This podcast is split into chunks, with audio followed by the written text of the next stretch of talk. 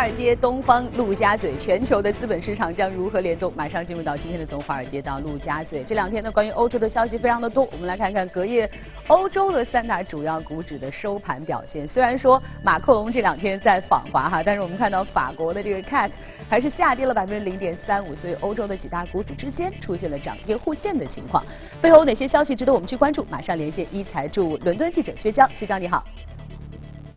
好的，主持人，近日美债出现的抛售潮已经蔓延至了欧洲市场，导致欧洲主要国家的国债收益率上升，欧股也结束了连续五天的高开高走。截至收盘，欧洲斯托克六百指数下跌百分之零点四七，报三九八点二三；泛欧绩优三百指数则下跌百分之零点四，报幺五六六点八四。英国富时一百指数则在银行以及石油股的推动下，盘中一度上涨约百分之零点三，再次刷新了历史纪录的高位。受到抛售潮的影响，德国十年期国债的收益率触及百分之零点四八，成为近三个月的新高。英国十年期国债收益率也上涨了两个基点，涨至两个月的新高。其他国家的国债收益率涨幅也在二到五个基点左右。此外，由于美元指数的大幅走低，欧元对美元盘中突破了一点二零的关口，涨幅超过百分之零点六。英国退欧方面，据媒体报道称，近日欧盟警告包括制药以及航空在内的英国公司，如果英国没能与欧盟敲定退欧协议，那么这些公司不会自动获得单一市场通道，令英国的商界大失所望。欧盟退欧谈判代表巴尼尔则表示，欧盟与英国间新的贸易关系不会包括之前所有单一市场的利益，尤其在金融服务领域，欧盟享有决策上的自治权。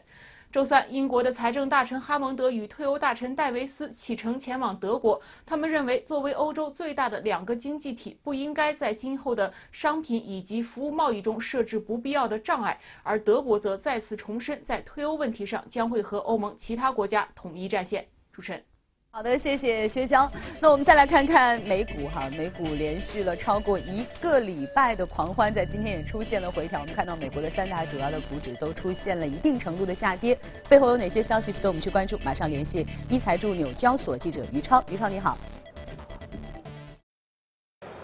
周三美股低开低走，截至收盘跌幅收窄，主要是由于市场对当下金融环境的担忧，担忧美股是否会当即获利回吐。同时，华尔街分析师认为利率环境正在发生巨大的变化。现在市场不得不记住这一点，这也是市场今天承压的原因之一。午盘期间，加拿大两名政府消息人士表示，加拿大越来越相信美国总统特朗普将很快宣布退出北美自由贸易协定 NAFTA，这也是一度令今天市场承压的原因之一。与此同时，投资者在关注美国国债收益率的表现，特别是在今天中国部分高层官员。在对外汇储备投资评估后，建议减缓或暂停增持美国国债，认为美国国债的吸引力已经减弱，这促使市场担忧情绪持续的发酵。言论一出，美国两年期的国债收益率攀升至了两千零八年以来的新高，是百分之一点九八五。美国十年期的国债收益率也短线拉升，触及了三个月来的新高，攀升至百分之二点五九七。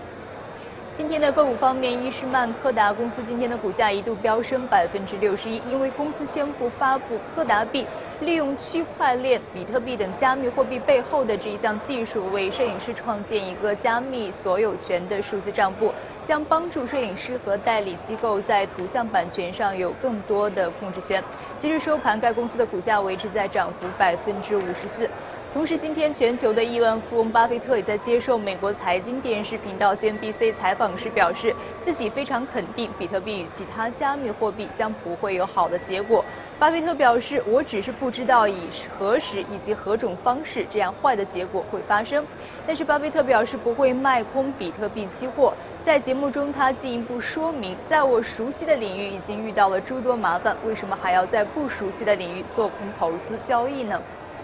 今天全球最大的珠宝零售商西格内特是表现最差的标普百成分股，跌幅在今天达到接近了百分之八，主要是由于节假日期间的同家店面销售收入下降百分之五点三。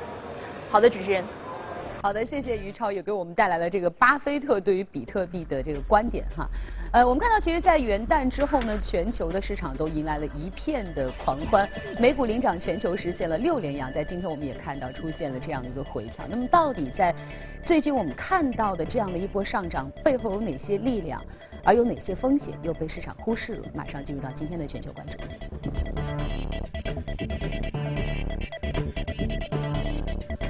在来到我们全球关注的是大家非常熟悉的徐广宇哈。呃，我们说其实今天。我们已经看到了这个市场开始出现了一定程度的回调，不管是美股的全面的翻绿，还是欧股的涨跌互现哈。呃，但是首先我们还是要请徐光宇给我们简单的梳理一下这一波我们看到的上涨背后的主要的力量。嗯，我们看到这波上涨的话，整个美股它是一个就是说集体性的上涨，无论是之前出现调整的这些科技股。嗯，还是说传统行业，那么在这种快速的拉升当中，都是有一个明显的一个上涨的。那么其实现在投资者就是开始选择性的，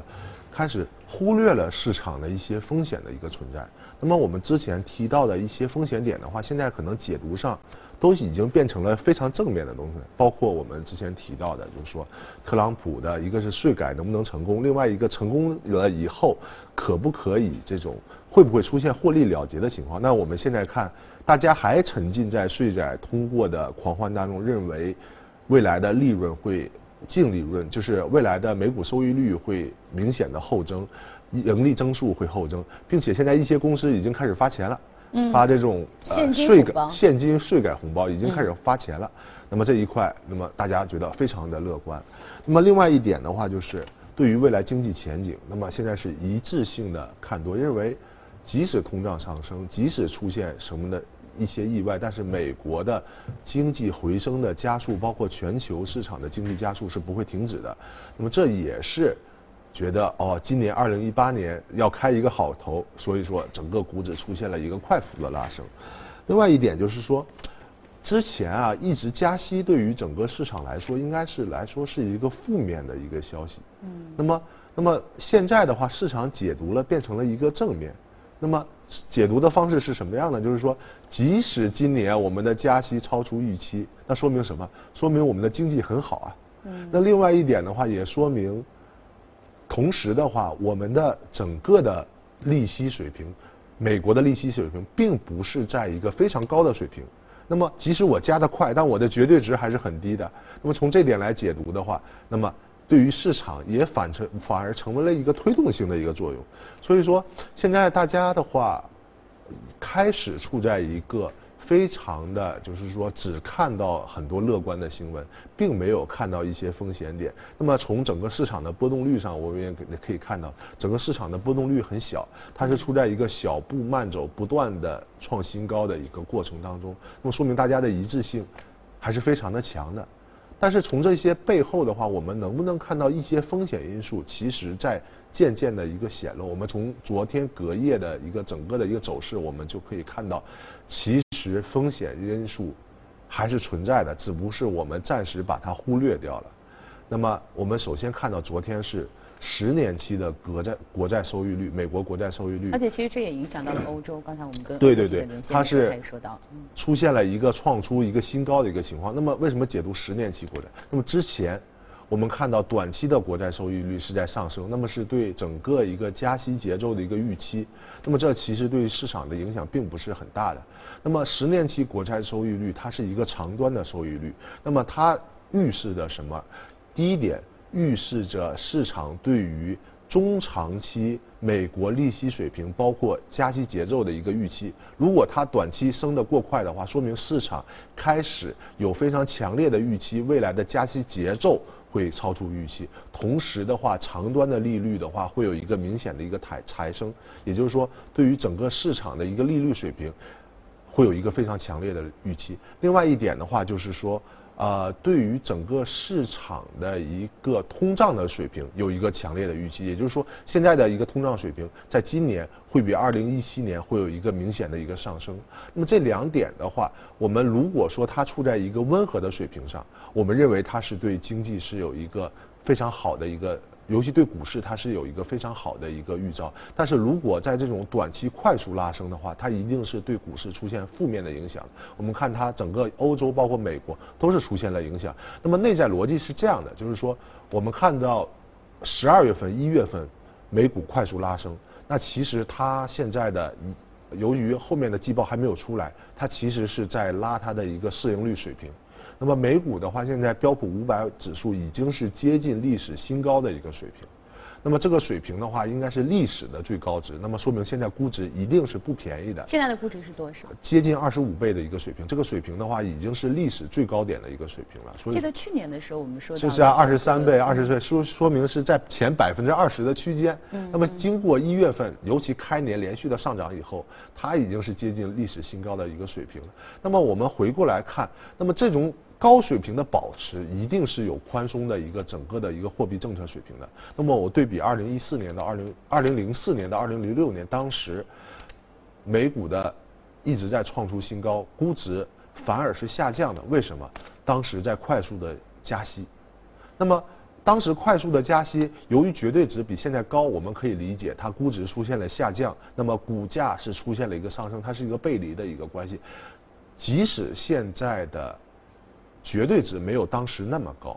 但是估值也不应该违背这种加息的一个上升，保持一个快速拉升的一个节奏，这一定是市场的一个传统理论相背离的一个情况。所以说，我们看到其实市场现在已经是出现了一定的不理，就是不去管风险因素，我们就是往上估值也好，那么股价也好，都是同步的上升。那么未来的话，我觉得如果这种十年期国债再有这种快速的一个波动的话，可能会对股指产生一种短期的，然后可能是一个礼拜，也可能是两三个礼拜这种一个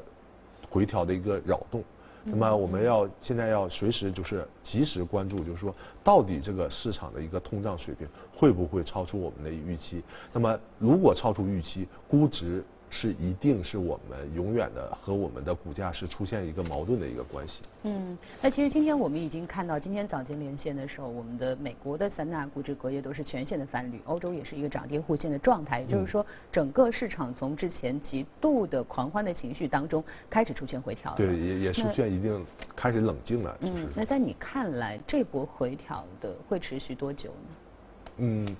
我个人觉得的话，这波回调的话，应该是大概是在，呃，两到三周这这样一个水平，并不会出现这种系统性的风险，因为毕竟现在整个美股的看多的一致性还是非常强。那如果出现一个大幅的回调的话，就下面就是会有这种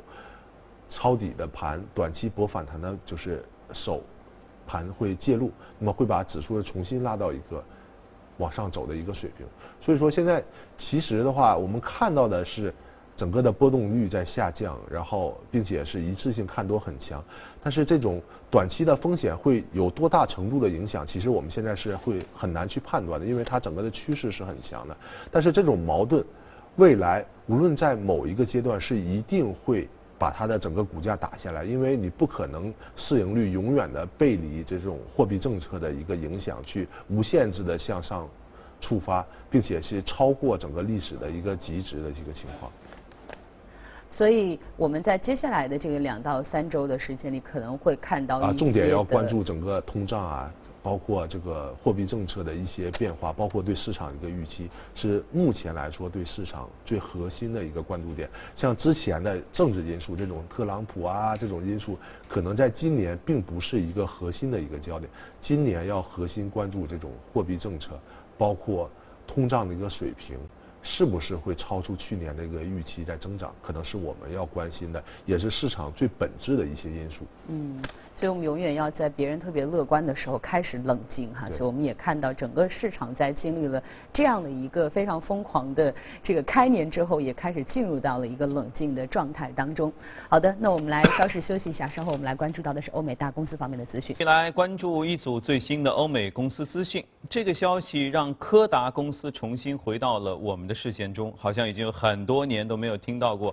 柯达这两个字儿。柯达公司股价周三突然之间暴涨百分之五十七点三五。此前呢，因为公司宣布了说他们要推出一个区块链技术支持的照片所有权的管理平台，叫 Kodak One。呃，然后顺便也推出了一种虚拟货币，叫柯达币。柯达币呢是使用在平台内部的一种代币，而 Kodak One 将会为摄影者提供新旧照片所有权的数字账簿。估计就是如果您拍了一张照片，大量的被引用、被使用、被印刷，那么你就能收到钱了。柯达说，发行柯达币啊是为了给摄影者在 Kodak One 的交易和收到。货款和付款方面来创造新的经济形态。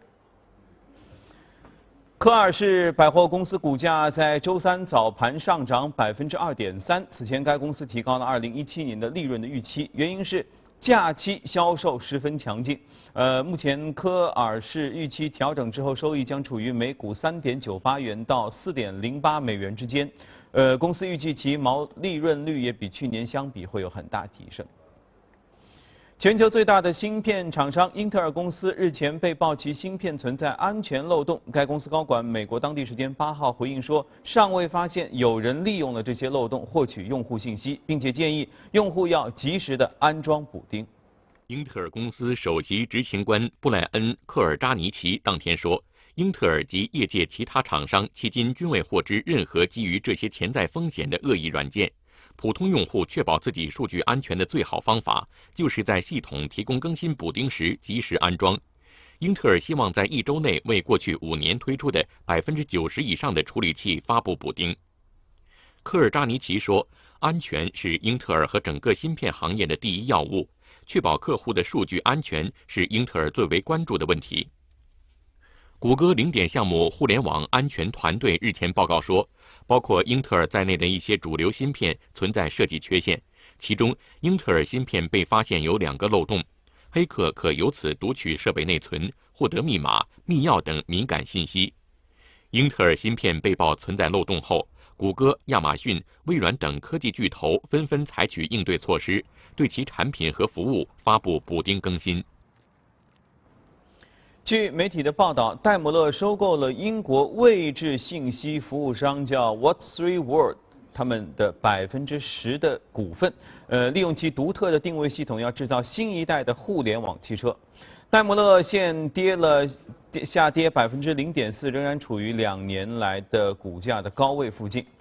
知情人士透露，意大利费列罗公司接近达成交易，以大约二十八亿美元的价格收购雀巢的美国糖果业务。据说双方很可能在这个星期天就能签署协议。再来看一下法国，法国巴黎检察院九号表示，以欺诈和计划性报复为由，对苹果公司展开司法调查，已于上周启动。据法国媒体报道。有权在法国全境开展行动的巴黎检察院已启动了针对苹果降频门事件的初步司法调查。巴黎检方怀疑苹果公司有欺诈行为，并让旧手机计划性报废。法国因此成为继美国和以色列后第三个对降频门事件进行调查的国家。法国消费者权益保护组织负责人瓦瑟尔表示，目前已收到的超过三千份苹果手机问题报告，可用于配合检方调查。On a mis en place un formulaire pour que les personnes euh, puissent euh, faire euh, un témoignage de leur, des problèmes qu'ils ont rencontrés. Donc à partir du 28 décembre, on a mis en place ce formulaire, ça fait 10 jours, on a reçu plus de 3000 témoignages. C'est des témoignages qu'on va ensuite proposer à la DGCCRF, la fameuse police des consommateurs, pour qu'ils puissent eux-mêmes approfondir les éléments de l'enquête. 计划性报废属于犯罪行为，最高可面临两年的监禁或平均年销售额百分之五的罚款。有消息说，福特汽车公司正在和通信技术公司高通展开开发技术的合作，力图要将汽车彼此之间连接起来啊，它应该不是物理连接啊，或者和其他设备来进行连接，通过协调车辆的行驶来改善密集区域当中的交通流。好了，公司方面的消息就是这些。接着我们进入到美股放大镜，一起来看一下。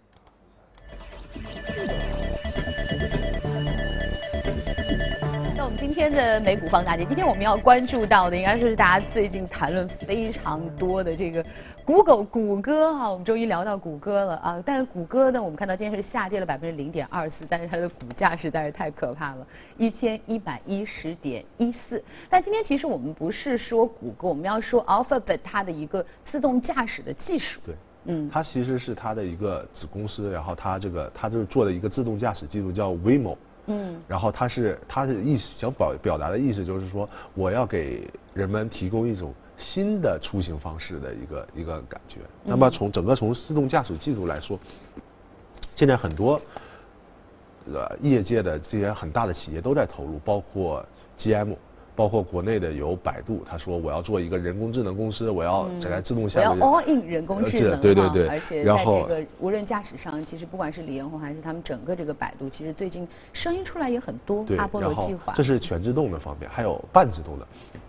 像已经商业化的，包括特斯拉，它是提供一个自动驾驶的辅助的一个功能，然后也包括一些芯片厂，它也在英特尔，包括 NVIDIA，它都在。加大这种对自动驾驶的这种投入，为什么会这样呢？那么业界其实有一个说法，就是说，自动驾驶技术很可能是未来三十年除了互联网技术革新以外，全球可能是最大的一个革命，来解放人们在驾驶当中的一个双手。那么从这个理论来讲，就可以理解为什么这么多的一个企业在投入到这个自动驾驶技术当中。那么我们看这家公司的话，它 Alpha Beta 它下面的一个 Waymo，它原来是在它一个整体，它现在是单独把它分分出来，作为一家公司来运营这个自动驾驶技术。那么我们为什么说现在 Alpha Beta 的自动驾驶技术在全球是领先的？因为它是第一家投入到自动驾驶技术当中的一家公司。并且的话，它这个一个投入从二零零九年开始，已经接近了十年的一个水平。那么，其实我们来说自动驾驶技术，不是说我们有这个技术就可以用的。那么，我们现在提供一组数据，就是说，我们传统汽车，那么在美国的这些传统汽车，它出现非人为干扰故障的一个可能性，基本是在五万英里，也就是说，跟公里数对比，就是一点六的一个水平，五万英里的一个水平出现一次。那么一台车的一个普通的一个寿命大概是在二十四万英里左右。那么可以在它的整个如果走满它的生命周期的话，可以出现五次没有人为干预的出现的一个故障。但是现在自动驾驶就即使是谷歌这种最好的自动驾驶技术，很可能是在六千英里它就会出现一次故障。这种故障有两种可能，一种叫做它叫做。它自动自己的人工智能直接知道它自己出现故障，就是它出现困惑，它可能就停下来了。另外一种是它不知道自己出现了故障，那么其实第一种故障是可以还是可以的，因为它没有还是可控，就可控，就是说它停了，我知道我自己有故障了，我不知道该怎么做了，我就停下。第二种，如果它在它不知道自己出现故障的时候，就可能有一定的一个风险因素出现。嗯那么这种。比传统汽车高的非人文干扰的这种故障率，其实现在是业界是不能接受的。是的。那么，但是我们看到一个非常乐观的现象，就是说，在两年之内，那么之前可能一千英里出现一次困惑，那么现在在两年之内提供提高到了五千英里，基本上三两呃接近四倍的一个水平。嗯。那么我们可以预期，它在不断的在实验的当中，它的这种困惑率会不断的一个下降。嗯。那么。这其实对我们来说是一个非常好的一个，就是好的一个愿景。另外，从谷歌来讲，它已经是跑了四百万英里的一个水平，就是说这套系统已经是在市场上测试了，在实际道路上测试了四百万英里。那么这个技术这个英里数是远远高于其他公司的。那么也是为什么能奠定谷歌这个自动驾驶技术在整个行业的一个领先的一个地位。那么现在从可以预期的话，很可能是在二零一九年，这个谷歌的一个技术就是要投入到商用了。为什么它有这么好的一个基础？因为整个美国的一个交通状况和国内还是不一样的。它整个的一个交通状况，并不是特别的一个复杂，没有国内这么分。那么它现在测试是在洛杉矶进行测试，整个的一个路况在美国来说应该是比较复杂的。嗯。所以说它出现这种困惑的一个几率是大大提高的。那么它真正进入实际运营当中的话，可能是找一些比较路况比较不那么复杂的一些州，可能在这个就是菲尼克斯啊，也可能在其他州进行测试。那么它这一个整个的一个效率会有一个进一步的提升。那么这种提升的话，可能首先应用在就是这种无人的出租车啊，就是说你可能在手机上预定，然后这个自动驾驶车就是走过来，然后把你接走。然后它刚开始阶段可能后面会配一个人，他的驾驶员不是坐在前面，会坐在后面，在这后排盯着它整个的一个系统有一个安全的一个运营。那么再过一段时间，可能会变成一个远程的一个系统，可能一人盯几台机器，我远程去盯这种系统有没有。在未来可能就形成完全的一个自动驾驶，但是它仍然是全自动驾驶技术有可能最少进入商。商用的一家公司，嗯，那么二零一九年你刚才说的一个时间点，其实对于这个无人驾驶啊，我相信所有的人，因为可能我们以前只是在这个科幻电影当中看到过很多这样的一些场景哈，但是所有的人对于真正的无人驾驶时代的来临，一方面是非常的期待，但同时也会有担心，就像你说的，就是如果没有人去操控这架车。那么他是不是知道他自己出了问题？以及当他出了问题之后，如果他不知道，那么发生的事情会不会失控？这个可能是大家非常担心的。对，那么从这点来讲，就其实是一个人的一个心理的因素。就是说，比如说我们说飞机，那么它可能是世界上最安全的、事故率最低的一个交通工具，但是人们还是有一种恐慌，说坐飞上飞的哎，就比地上跑的但是我们可以得出一种数据。全世界百分之九十四的这种事故都是人为造成的，而不是由于车本身的故障造成的。嗯。那么也就是说，你你完全的自动驾驶，包括人可能开车的时候会有很多的坏习惯，有的时候接电话呀，对，发发短信啊什么的。这个车至少它能很专注的。对。我们说自动驾驶就即使现在的故障率比。这个正常的传统车要高，嗯，但是我们可以预见的是，它一定是比开一个传统车的整个事故率要低的，因为百分之九十四的事故率是由于人为因素，而不是由于车的一个因素。那么另外一点的话，就是说，随着这种。人的年龄的增高，尤其在美国啊，在日本啊这种国家，他的这个很多年年龄很高，可能七十岁往上的人还在开车，那么他的一个整个视觉，包括人的一个反应都会大大的降低。那么这种高龄人的一个驾驶也是引起这种交通事故的一个很主要的一个原因。那么这也是为什么大家一直在。推这种无人驾驶技术，它会解决很多的一个问题，一个是成本问题，人力成本越来越高，包括像滴滴啊，包括像这个国外的 Uber 啊，它 Uber 也是在在在做这个无人驾驶技术。我刚才突然这个成本很高。我刚才突然冒出了一个问题哈，那这个这个考驾照的这个事儿怎么办？这个可能是这个我们可以预想，可能以以后什么在美国如果能推广出来以后，那么它可能就是说。会有一个自动驾驶，那你可能不用考驾照了，那，你也不用拥有车了，嗯，你其实我要的是服务，那具体我这个服务如果能够用无人驾驶来提供的话，那我其实对于车的产权，我不与。完全可以没有一个拥有的一种，所以其实达到了我们说真正的这个共享啊，包括其实很多人在畅想，就是可能在无人驾驶时代的时候，比如说车和车之间，那我们会知道，比如说可能谁会走这条路线，或者说我特别需要走这条路线，我通过车给你发个红包，然后呢，如果你不赶时间的话，你让我先走，就是可能今后车和车之间，他们之间可以通过这种人工智能去更加的优化这个路线，对，所以这些都是人为。驾驶的时候所达不到的。对，当车和车之间可以通话的时候，非常的有意思。其实这个里面包括很多很多的要素，如果真正实现商用了以后，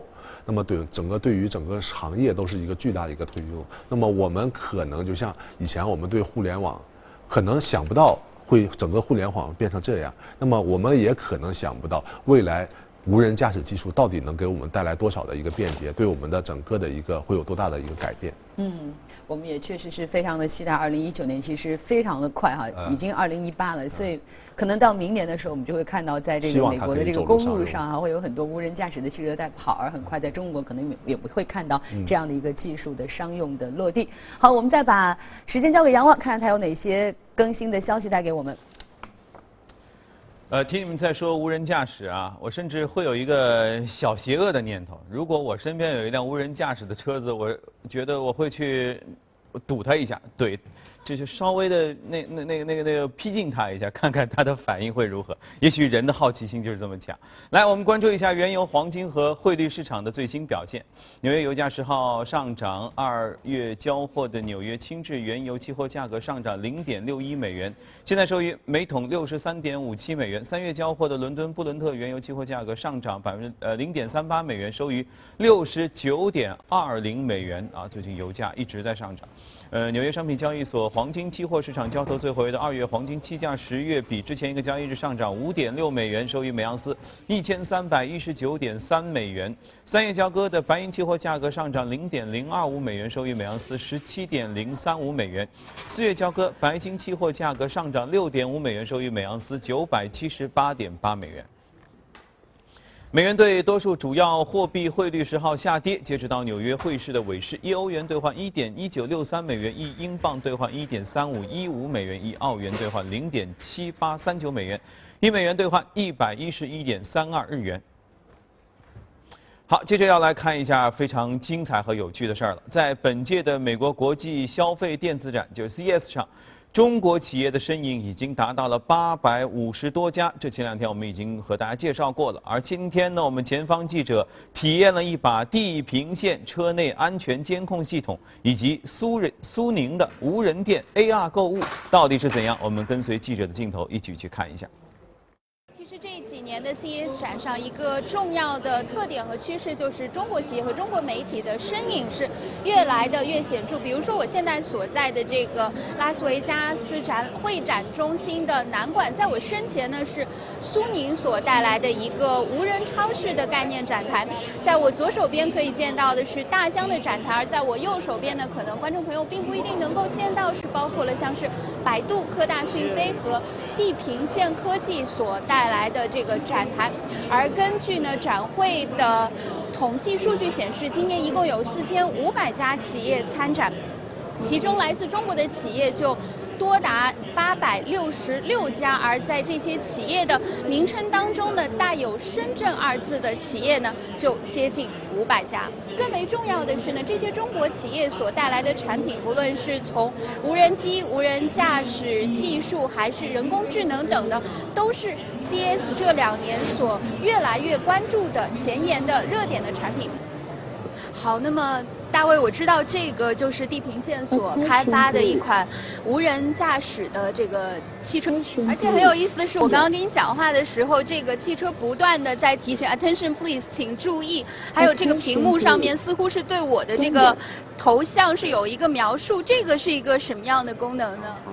这个是我们推出的一个就是车内的那个驾驶员的一个监控系统，或者叫安全提示系统。呃，首先，呃，您您正对的这个摄像头就是它，正对着看，它可以精确的，就是把你的五官的位置给识别到，然后分割出来，然后它对你的眼睛状态会进行一个分析。比如说你这时候闭眼睛，比如说超过一秒 钟，然后它会提示你 careful，因为你在正常驾驶的时候是不能把眼睛闭上，因为你看不到前方。然后比如说你这时候要看倒车镜。你正常的看到这镜应该很快就回去，如果你不回去的话，这时候它就会提示 attention please。网购可以说是大势所趋，但是如何在网购的同时让消费者也能够感受到在实体店的这个购物的体验？未来 AR 购物可能是一个新的窗口之一。我们看到这一次呢，苏宁也是为我们带来了这个新的 AR 购物的体验。但是 AR 购物真的如我们想象当中这么简单吗？然后呢，今天给大家展示的是苏宁的苏宁美国硅谷研究院最新研发的一款叫 AR Shopping。比如我现在想想想选择一款包，选择一款包，比如这款这款红色的包。OK，我要把这个包，现在我要把这个包全景展示在这个桌面上。我点击这里，好，来了一个苏宁的一个快递盒，来了苏宁，行，这款包这款红色的包已经进行已经在。我的屏幕上进行一个全景、全尺寸、高逼真度的一一个进行呃的一个展示。就是我在购买的同时，我就能看到这个这个电视机也好，或者是这个包也好，放在家里面是一个什么样的感觉。当然了，作为一个女性购物者，我可能会提出更高的一个要求，因为女孩子在买包的时候，不只是要看到它在我桌上是一个什么样的感觉，我还想知道，哎，它背在我身上是一个感什么感觉，拎在我手上是一个，能不能给我们做一些展示？没问题。如果我站到你的这个面前，可以确认在手上，